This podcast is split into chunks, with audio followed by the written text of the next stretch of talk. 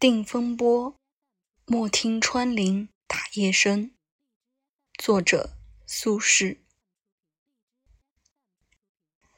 三月七日，沙湖道中遇雨，雨具先去，同行皆狼狈，余独不觉。言儿遂晴，故作此词。莫听穿林打叶声，何妨笑吟且徐行。竹杖芒鞋轻胜马，谁怕？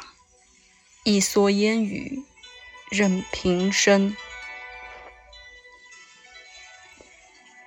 料峭春风吹酒醒，微冷，山头斜照却相迎。